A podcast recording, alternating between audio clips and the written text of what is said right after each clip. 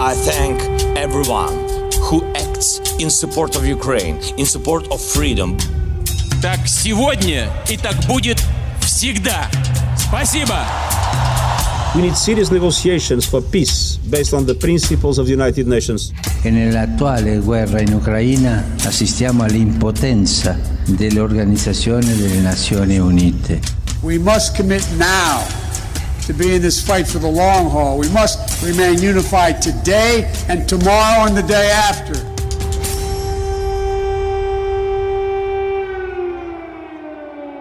Viva! Bem-vindo ao Bloco de Leste. Eu sou o Martim Silva e hoje, em mais um programa deste podcast, em que falamos da guerra olhando para outras fronteiras que não só as da Rússia e as da Ucrânia, vamos debruçar-nos sobre a Sérvia, a Sérvia e os Balcãs. É verdade, hoje vamos olhar para o território da antiga Jugoslávia, onde ocorreu a última grande guerra em solo europeu, antes desta que em 2022 nos toca à porta. A posição sérvia pode hoje parecer um pouco um paradoxo. O país há muito que busca adesão à União Europeia, para onde ainda não conseguiu entrar, ao contrário de outros Estados da antiga Jugoslávia, como a Eslovénia ou a Croácia, precisamente o último país a aderir há quase uma década. Ao mesmo tempo, a Sérvia parece ser, no contexto europeu, um dos países com maior proximidade em relação ao regime de Vladimir Putin, uma espécie de cavalo de Troia da influência russa na Europa. Para nos ajudar nesta conversa, contamos com Liliana Reis. Ela é professora da Universidade da Beira Interior e da Universidade de Lusófona, onde dirige o curso de Ciência Política e Relações Internacionais. É ainda investigadora do IPRI. Francisco, é um prazer estar aqui consigo. Se descobre a si próprio como poeta. Ah, essa é uma pergunta muito difícil de responder. Eu, eu sou uma parte do braço que ele deixou para, para pôr em pé aquilo que ele queria. Se quiseres fazer um balanço da tua vida. Em contagem decrescente para os 50 anos do Expresso, Francisco Pinto Balsemão entrevista 50 personalidades ao longo de 2022. Não perca o podcast Deixar um Mundo Melhor, disponível em todas as plataformas e em expresso.pt. Viva, Liliana, obrigado por estar connosco, é um prazer. Começo por lhe perguntar porquê é que devemos olhar uh, para a Sérvia e para os Balcãs uh, quando falamos deste conflito. Muito boa tarde, obrigada pelo convite. Uh, uh, Focando-me já na sua questão, nós devemos olhar para a Sérvia porque a Guerra dos Balcãs, que implicou confrontos interétnicos e guerras civis em vários Estados, foi o conflito mais sangrento na Europa desde a Segunda Guerra Mundial. Uhum e pensávamos que depois da dissolução da ex-Jugoslávia não assistiríamos novamente a uma guerra na Europa. Ora, como o primeiro paralelo entre a crise dos Balcãs e a crise na Ucrânia, menciono, por exemplo, o interesse estratégico da Rússia em não permitir que nenhuma dessas regiões alcance estabilidade de longo prazo na forma de democratização e de liberalização da sociedade e da economia. Uhum. Por exemplo, fortalecendo as instituições de direitos humanos e políticos e o próprio Estado de Direito e reduzindo a corrupção e o clientelismo político ou a adesão dessas regiões às alianças económicas, políticas e defesa ocidentais. Ora, o real interesse de Moscovo está sobretudo na manutenção de constante, eh, constantes tensões Uh, explorando e alimentando novas disputas territoriais, fronteiriças e étnicas e mantendo conflitos congelados pelos quais Moscou pode manter a sua influência. Tal como acontece na Europa Oriental, uh, o Cáucaso, os Balcãs são também um importante espaço geoestratégico no qual os interesses da Rússia e do Ocidente se cruzam. Tal como a Ucrânia e o Cáucaso, os países dos Balcãs Ocidentais não fazem parte da arquitetura de segurança ocidental nem da sua comunidade económica e política, mesmo quase 30 anos após o fim da guerra, e a região ainda não encontrou uma fórmula política para enfrentar o passado e construir uma reconciliação e uma confiança ainda está em constante turbulência, prejudicada por tensões interétnicas, por instituições fracas e por uma democracia frágil. E depois há aqui outra questão que eu também considero muito importante uh, e por isso mesmo devemos de olhar para a Sérvia quando falamos do conflito da Ucrânia, que diz respeito à, à proximidade cultural histórica. Uhum. Ora, a Federação Russa pode aproveitar os laços linguísticos, culturais e religiosos com a Sérvia e uh, uh, posicionar-se fortemente, uh, nomeadamente através. Desculpe, desculpe interromper. Diga. Quando fala dos laços, eu gostava que me ou que nos miuçasse um bocadinho melhor. Quais são as relações históricas e esses laços entre os, os dois lados? O que liga e une estes dois povos eslavos e cristãos ortodoxos, quando falamos, por um lado, dos sérvios e por outro, dos russos, como falava? Ora, os russos e os ucranianos são considerados irmãos eslavos com passado civilizacional compartilhado, assim como os eslavos do sul nos Balcãs, estes últimos compartilham a mesma língua, traços culturais comuns, apesar dos antagonismos históricos dentro da família eslava do sul. Em ambos os casos, nós conseguimos encontrar uh, uh, que os novos Estados pós-comunistas faziam parte de um passado político semelhante, membros de federações comunistas de partido único, e apesar das muitas diferenças e desacordos entre a Jugoslávia e a União Soviética durante os anos da Guerra Fria, uhum. ambas eram uniões federais das repúblicas comunistas sob a administração central de Belgrado, uh, na Sérvia e Moscovo. Mas se recuarmos ainda mais, a longa tradição de relações entre os povos da Rússia e a Península Balcânica, observamos, na verdade, um envolvimento constante do Estado russo desde o final do século XVI, num confronto político nesta região. Aliás, a imagem uh, historicamente formada do sudeste uh, da Europa como uma arena para confrontos entre os interesses das grandes potências é ainda assinalável. Repare que na Sérvia sempre houve um mito muito conhecido sobre a longa e histórica amizade entre a Sérvia e a Rússia. Durante o tempo do imperador Ivan IV o Terrível, entre 1530 e 1584, uh, eh, a política russa começou a interessar seriamente pelo Oriente e pelos Balcãs. No entanto, a opinião e a atitude que a Rússia é protetora da Sérvia e dos povos cristãos dos Balcãs só foi formada depois no século XVIII. E esse entendimento desmentia as verdadeiras intenções do Império Russo em relação àquela parte da Europa. Porquê? Porque este mito sobre a amizade íntima entre as duas nações procurou esconder as tentativas da Rússia para gerir os países balcânicos de acordo com os seus objetivos imperiais e também para utilizá-los na luta contra as grandes potências.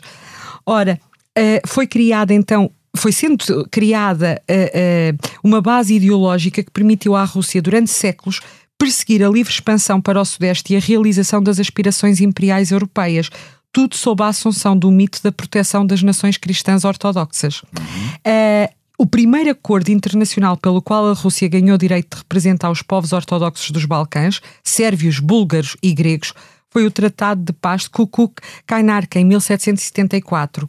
Ora, também a Valáquia e Moldávia, embora ainda fizessem parte do Império Otomano, ficaram sob este protetorado eh, russo e, e, de certa forma, a Rússia receberia o direito de passagem da sua frota marcante pelos estreitos de Bósforo e Dardanelos que nós agora falamos tanto a propósito. Deixe-me, deixe desculpe interromper, diga, diga. A, a, sua resenha histórica é quase uh, enciclopédica e ajuda-nos a, a, a, perceber como é que chegámos aqui.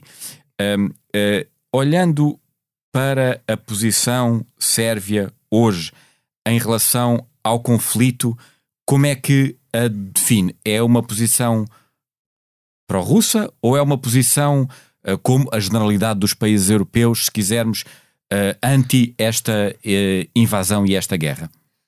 Ora, nós não podemos olhar para a posição uh, uh, sérvia e, nomeadamente, para aquilo que é a sua política externa, sem atendermos à, àquele mapeamento histórico que, que eu estava Sim. a procurar uh, fazer. Na verdade, se nós olharmos atentamente para aquilo que tem sido a posição do presidente sérvio, Vucic, recentemente eleito, uhum. em relação a este conflito, nós reparamos que há aqui uma procura de não fragilizar estas longas relações históricas que mantém com, com a Sérvia e, no entanto, também não comprometer a sua, a, a sua adesão à União Europeia. Só para, eh, para os nossos ouvintes uh, terem uma noção, a Sérvia, por um lado, condenou a invasão russa da Ucrânia, mas por outro, recusou a aplicação de sanções à Rússia. Exatamente. É isto que nos está a dizer. É isso. Uh, uh, tem tentado manter a, a, tal neutralidade para não comprometer as relações com a Rússia e também manter-se no caminho europeu. Ele, aliás, ele já referiu várias vezes esta questão do, do caminho europeu. Uh, e aquilo que nós temos vindo a observar ao longo de, destes últimos três meses é que, na verdade, a Sérvia, apesar de condenar a invasão russa da Ucrânia nas Nações Unidas, até porque, repare, isto já foi um grande passo para a Sérvia, tendo em conta que uh, a Rússia uh, manteve-se como o país, uh, no quadro não apenas das Nações Unidas, mas sobretudo do Conselho de Segurança da, da, da organização, o protetor, o protetor e, de certa forma, aquele que eh, tem traduzido as aspirações da Sérvia em não reconhecer a independência do Kosovo. Por isso, a, a, a Rússia tem maior proximidade hoje da, da, ao nível da própria política externa com, com a Sérvia do que aquilo que seria expectável. E depois há aqui outra questão: é que apesar de, de ter condenado a invasão russa da Ucrânia, o que já foi demasiado longe, longe, é atualmente um dos poucos países europeus que não proibiu as ligações aéreas à Rússia. Altamente. Que não, que não proibiu. Não proibiu, sim. Eh, a Sérvia mantém as, as eh, ligações aéreas. Ajude-nos ajude só a tentar perceber, eh, de alguma maneira, a Liliana aqui faz dos nossos olhos nos Balcãs, se me permite que diga sim. assim. Essa é, é a, posição da cúpula política do presidente Vucic, Sim. mas essa é uma posição um, uh, que na Sérvia tem uh, popularidade, a posição uh, pró-russa ou de compreensão da atitude russa? Sim, aliás, uh, houve recentemente uma sondagem realizada uh, aos cidadãos sérvios e essa sondagem aquilo que nos revelou é que hoje os cidadãos sérvios têm um sentimento uh, maioritariamente pró-russo. E onde é que isto se observa? Observa-se nas manifestações que já ocorreram em Belgrado durante, durante este conflito em que os cidadãos sérvios se mostravam um claro apoio à, à Rússia, mas também se observa eh, na, na tal sondagem que eu falava relativamente à União Europeia. Nós conseguimos observar, de certa forma, aquilo que é o posicionamento dos Estados, não apenas pela uh, opinião pública, pelo menos uh, uh, é um dos barómetros, mas também por aquilo que é a, a, a sua adesão à, à política externa. E, e, nessa sondagem recente que eu falava, pela primeira vez, os sérvios foram maioritariamente contrários à adesão da União Europeia. Já tivemos também um ministro do próprio país a dizer que a candidatura ao Clube Europeu deveria ser repensada. Porquê? Porque neste momento, aliás, Charles Michel, e também me cumpre uh, assinalar essa questão, o presidente do Conselho Europeu visitou uh, uh, em maio a Sérvia exatamente porque começou a perceber que o defraudar das expectativas uhum. de adesão na Sérvia poderia comprometer. Mas, os... diga, diga. Mas, mas do seu ponto de vista, eh, tal como os dados estão julgados nesta altura e sabendo-se que a Sérvia tem um processo formal eh, de adesão à União Europeia a correr, a, a posição sérvia neste conflito militar, digamos que é um, um, um, um atraso crescente no processo, um travão uh, crescente, ou, ou, ou, ou, acha que não? Uh, eu acredito que pode ser efetivamente um travão, mas repare, o próprio, como eu falava, o próprio Charles Michel, quando nos alertou, uh, uh, aliás, com, com, a sua visita, de que o processo de adesão do, dos Estados uh, dos Balcãs deveria ser acelerado, era exatamente para não levar a que estes Estados, sobretudo a Sérvia, se aproximasse mais da Rússia, uhum. porque esta aproximação poderia comprometer não apenas os interesses da União Europeia nos Balcãs, repare que eu falo, de, uh, estou a falar da, da Sérvia, mas, mas podemos ir também à Macedónia do Norte, uhum. à Albânia, que já estão. A Macedónia é outro dos países que pretende entrar na Exatamente. União Europeia. Exatamente. Exatamente, é um país candidato. Neste momento, aquilo que, que nós já temos é que são países candidatos que beneficiam do, do IPA, do Instrumento de Assistência Pré-Adesão. Ora, para, para o atual período eh, da, da, atual Comissão, estamos a falar de cerca de 14 mil milhões de euros para distribuição entre estes países candidatos. Mas, mas não deixa de ser uma espécie de paradoxo que, por um lado, estes países tem uh, na União Europeia uh, os seus principais mercados e parceiros comerciais e até apoio, mas ao mesmo tempo olhamos para a Sérvia e o apoio político está virado para uh, leste para Moscou. É um bocadinho um paradoxo, ou não? Não é, não é um paradoxo total, porque na verdade a Sérvia é predominantemente dependente uh, uh, de gás e petróleo russo e se alargarmos ao resto da economia, uhum. há uh, relações económicas muito consolidadas entre a Sérvia e a Rússia. Aliás, o recente contrato de fornecimento de gás de três anos que foi celebrado entre a Sérvia e, um, e a Rússia. Já, já, depois do início já, do conflito, recentemente, aliás, o outro, o outro contrato expirou dia 31 de maio e, e, foi celebrado um novo contrato por três anos, aliás, que levou o próprio Vuzic a dizer que pelo menos o inverno dos sérvios seria tranquilo, quase como numa postura uh, desafiadora. Uh... É, é, só para uh, dar aqui um dado, salvo erro, a seguir à Bielorrússia o país que percentualmente tem maior dependência energética face aos russos é precisamente a Sérvia. Exatamente. Quase a 100% do ponto de vista do seu do gás que importa, certo? Portanto, Exatamente. Portanto, é muito acentuada essa dependência Por e, isso, e essa relação. Estas relações económicas que falava em relação à União Europeia uh, não são uh, uh, maiores do que aquelas que são em relação à Sérvia, em relação à, da Sérvia em relação à Rússia. Aquilo que nós conseguimos observar hoje é que a Sérvia tal e qual como a opinião pública sérvia se encontra dividida, também as opções políticas do próprio uh, uh, presidente russo e, e, das elites políticas uh, da, da Sérvia, peço desculpa, se encontram muito divididas entre o tal caminho europeu e a, a, a, consolidação do, daquilo que será o seu caminho mais, mais russo.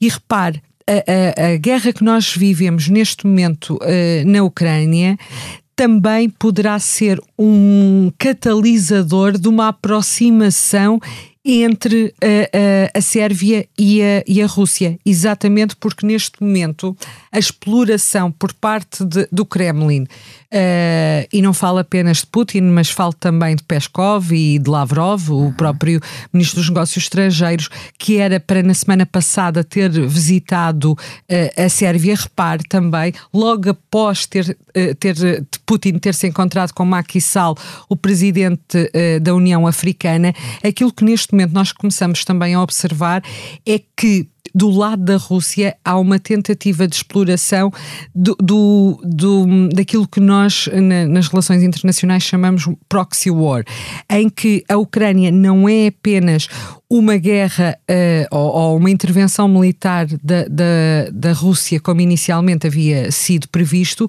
mas que o fornecimento de armas do Ocidente para a Ucrânia levou ou, ou escalou este conflito para aquilo que é um conflito entre a, a, a Rússia e os Estados Ocidentais, nomeadamente os Estados Unidos.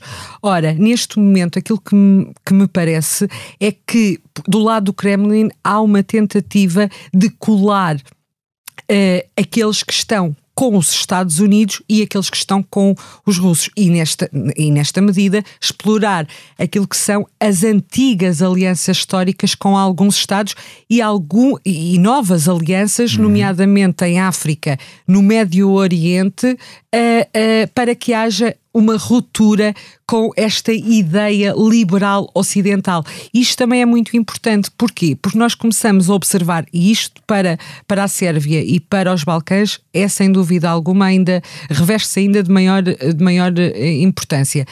Porque quase que já se ultrapassou também esta questão estratégica uh, uh, do ponto de vista da Ucrânia para uma também uh, narrativa do ponto de vista daquilo que são o, daquilo que, poderá ser o futuro das relações internacionais, como com movimentos nacionalistas uh, uh, e fechados, e por outro lado, movimentos globalistas. Aliás, ainda na semana uhum. passada se falava, já, o problema já não era, já não era na Ucrânia, uh, os, os, nacionalistas ucranianos que, que levou Putin no início a falar de desnazificação, mas agora já era o problema do globalismo uh, uh, nas, nas relações internacionais. Ora, este globalismo de que, que Putin fala é claramente atrelado ao movimento liberal ocidental. Exatamente. Deixa-me acrescentar diga. um ponto na, que nas minhas leituras uh, para tentar conseguir uh, conversar consigo aqui hoje uh, me deparei é de um paralelismo na Sérvia eles de alguma maneira, ou pelo menos existe este pensamento que, da mesma maneira que eles se sentem os grandes incompreendidos e injustiçados face àquilo que aconteceu nos anos 90, a, a guerra, a, as guerras, aliás, nos Balcãs, o fim da Jugoslávia e a incompreensão que existe hoje no mundo ocidental face à posição Rússia, e, russa. Existe aqui uma espécie de paralelismo, isto é, sentido, ou seja, da mesma maneira que Putin pode sonhar com uma grande Rússia. Os sérvios também, de alguma maneira, ainda sonharão com uma grande Sérvia? Bem, uh, uh, na verdade uh, é esse o paralelismo que nós podemos fazer. As guerras de 2014 na Ucrânia e aquilo que foi a tomada da Crimeia e também de Donbass trouxeram-nos logo algum paralelismo relativamente à situação da Sérvia. Na verdade, e não apenas na Sérvia, mas até podemos alastrar para o resto dos Balcãs. Já, já falou, por exemplo, no Kosovo hoje aqui? Sim, já falei no Kosovo e no, repare que o Kosovo, e isto é muito importante também assinalar, tem vindo a ser referido ao nível da comunidade internacional uh, uh, como quase um protetorado do Ocidente, mesmo depois da intervenção em uh, março de 1999 pela Aliança Atlântica.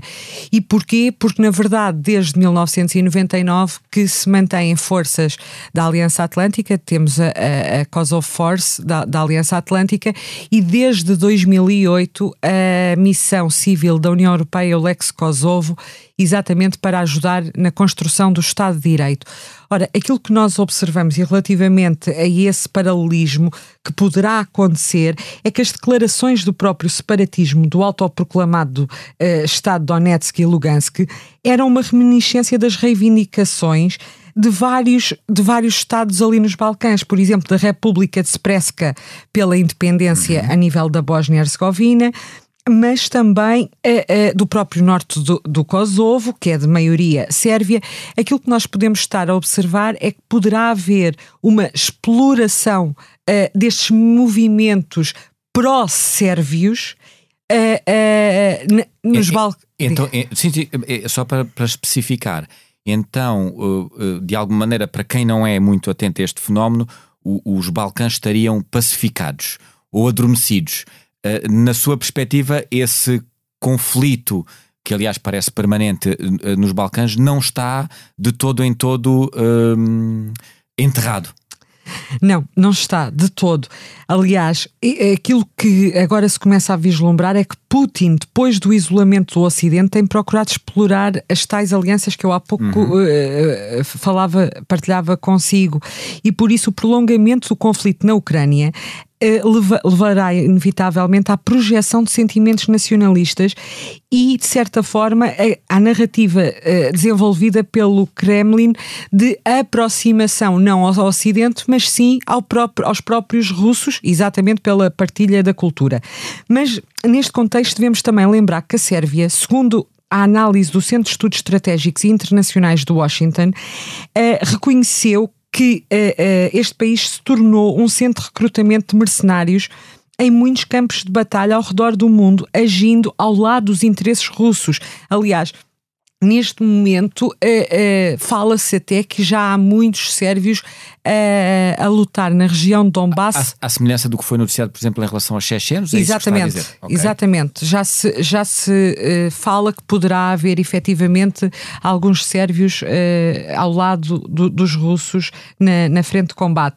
E a crescente autoconfiança da Sérvia na região, o seu novo arsenal militar alimentado pela, pela Rússia e pela China, tal e qual como a cooperação militar e técnico-militar com estes dois países, não podem ser negados ou ignorados. Pode-se dizer que o limiar de tolerância ao risco para a Sérvia e o mundo sérvio foi significativamente aumentado e isso dará a Belgrado mais espaço para risco para a ameaça da força militar e para a chantagem nas próprias relações internacionais. Sendo ainda mais específico na minha questão, há um risco, na sua perspectiva, de alastramento do atual conflito à zona dos Balcãs? É isso que nos está a dizer? Há, há, há claramente esse risco. Há claramente esse risco se a Sérvia se aproximar ainda mais de Moscovo, se Belgrado se aproximar mais de Moscovo do que, do que já está.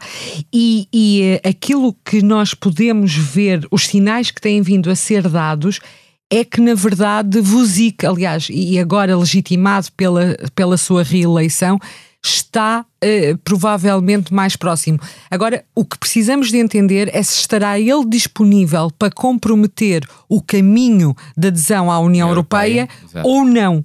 Se ele estará. E isto também terá muito a ver com aquilo que é a percepção da unidade da União Europeia e aquilo que acontece curiosamente na Ucrânia. Ora, se neste momento uh, uh, ele perceber que poderá tirar uma vantagem acrescida estando próxima da, da, Rússia e observando que a Rússia é um Estado mais forte do que a comunidade uh, política uh, uh, da União Europeia. Agora, até custa falar nesta expressão porque Macron utilizou-a uhum. relativamente a uma possível futura comunidade política.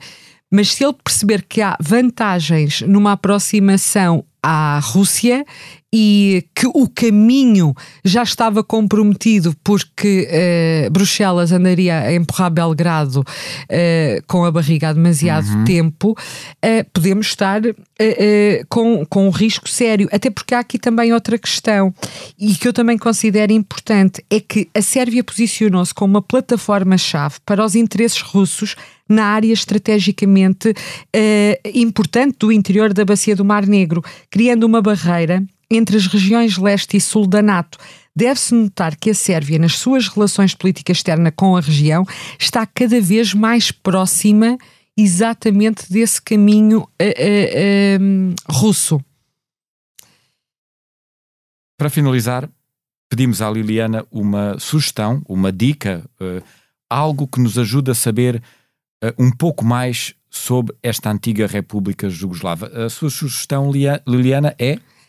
uh, The Serbs do Tim Juda. Ou seja, que fala efetivamente. É, é, é um livro? É um livro, é um, um livro, livro, sim um livro que é Os Sérvios, mas eh, não há tradução em português. Uh, é Tim Juda e, e é, é, mesmo The Serbs, porque mapeia o, a construção da identidade de, dos, dos sérvios ao longo, ao longo dos últimos anos. Curiosamente, este livro fala, aliás, e se formos, por exemplo, se particularizarmos e formos para o Kosovo, temos o livro de Noel Malcolm, Kosovo.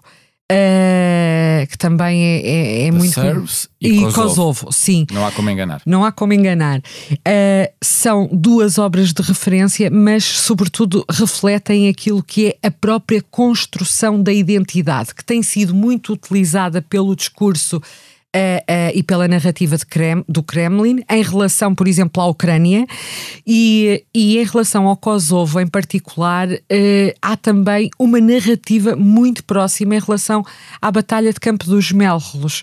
Uh, exatamente porque para eles Campo dos Melros, para os sérvios, uh, e, e, Campo dos Melros situa-se no, no Kosovo, representa a grande vitória uh, do povo uh, eslavo e, e, do povo sérvio contra uh, o Império Otomano.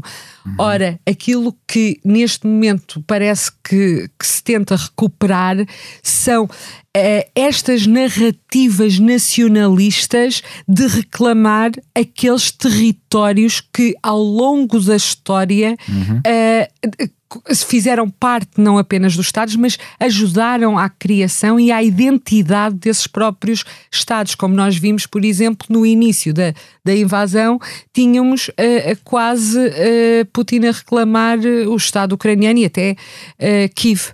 Muito obrigado. Para a semana voltamos com mais um episódio dedicado a outras fronteiras. Pode ouvir o Bloco de Leste no site do Expresso ou subscrevê-lo em qualquer aplicação de podcast. thank you